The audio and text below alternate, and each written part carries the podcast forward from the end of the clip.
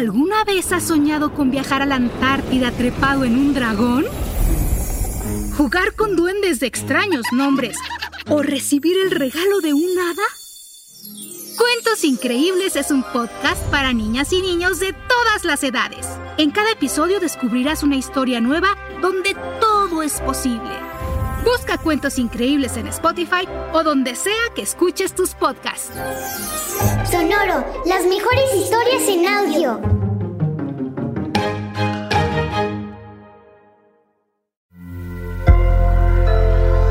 Sonoro.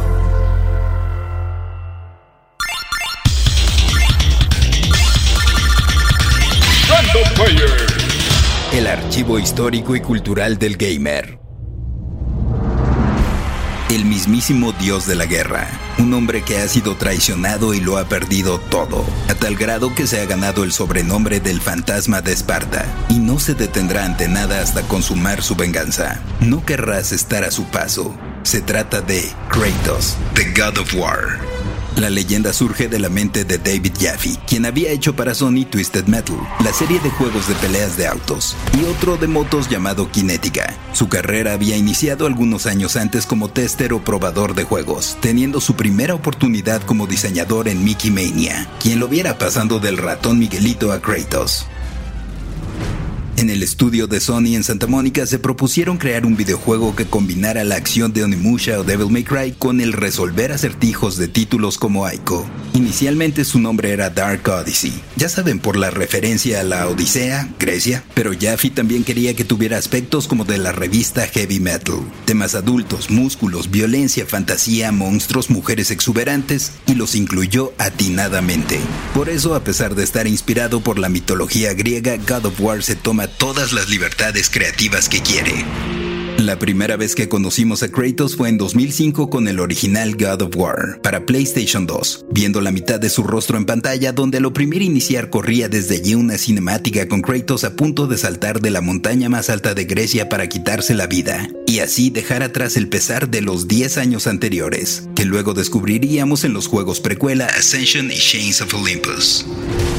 Pero tres semanas antes, Kratos era el campeón de los dioses y peleaba contra abominaciones del inframundo, presentándonos las cuchillas del caos. Un par de espadas unidas entre ellas y a sus brazos con una cadena, que eran una mera delicia en combate, al igual que otros objetos mitológicos con el poder de los dioses que vendrían después. También allí nos encontrábamos a la Hidra, a la cual Poseidón nos pide que le demos cuello, y así nos daríamos color de cómo es pelear con criaturas gigantescas, lo que se ha vuelto distintivo de la serie. No importaba cuánto vino bebiera o cuántas mujeres visitaran su lecho, nada en la tierra le haría olvidar los horrores que plagaban su mente. Tal parece que me estuvieran describiendo, pero no. Eso es lo que dice la narradora luego de presentarnos a dos chavacanas con los pechos de fuera sacándole la furia a Kratos, en un juego de botonazos, donde se hacía rechinar el catre. Pero también así presentaban otro de los sellos de la serie, Quick Time Events, donde hay que responder oprimiendo lo que aparece en pantalla a tiempo, que a lo mejor no es tan innovador, pero ha servido de pretexto para emocionantes secuencias de acción.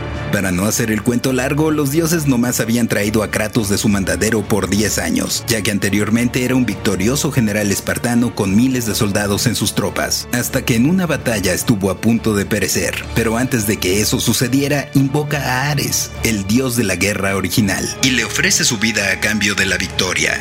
Este le hace el paro, le da sus emblemáticas cuchillas y los éxitos siguen, pero posteriormente Kratos es engañado por el mismo Ares, eliminando a su esposa e hija para tener al guerrero perfecto, sin ataduras al mundo terrenal. Es entonces cuando adquiere su aspecto blanquecino, pues es maldecido con que las cenizas de sus seres queridos queden adheridas a su piel. De allí viene el mote del fantasma de Esparta. En el primer juego, Kratos busca la caja de Pandora para enfrentar a Ares bajo la promesa de que Atenea lo liberaría de las visiones de su pasado que lo atormentan. Y sin contarles más, al final se vuelve el dios de la guerra.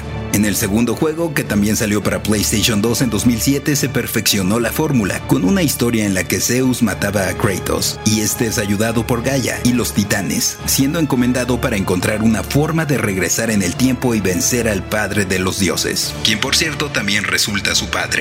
En God of War 3 que debutó para PlayStation 3, la trama continúa con Kratos intentando consumar su venganza, buscando la llama del Olimpo y enfrentando a distintos dioses para conseguir sus habilidades y vencer al mero mero.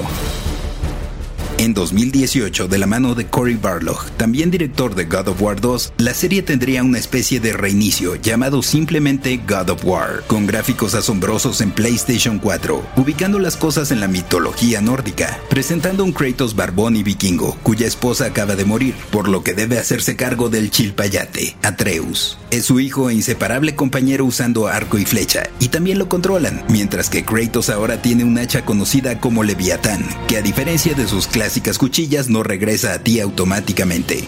¿Qué sucedió? No te espantes. Sí hay relación con el pasado de Kratos y podría contarte, pero es el mejor juego de God of War y debes experimentarlo por ti mismo. Random Player es un podcast original de Sonoro, disponible en cualquier plataforma donde escuches tus podcasts. Suscríbete en Spotify y comparte este episodio con tus amigos. Yo soy el Paella y esto fue Random Player. Random Player.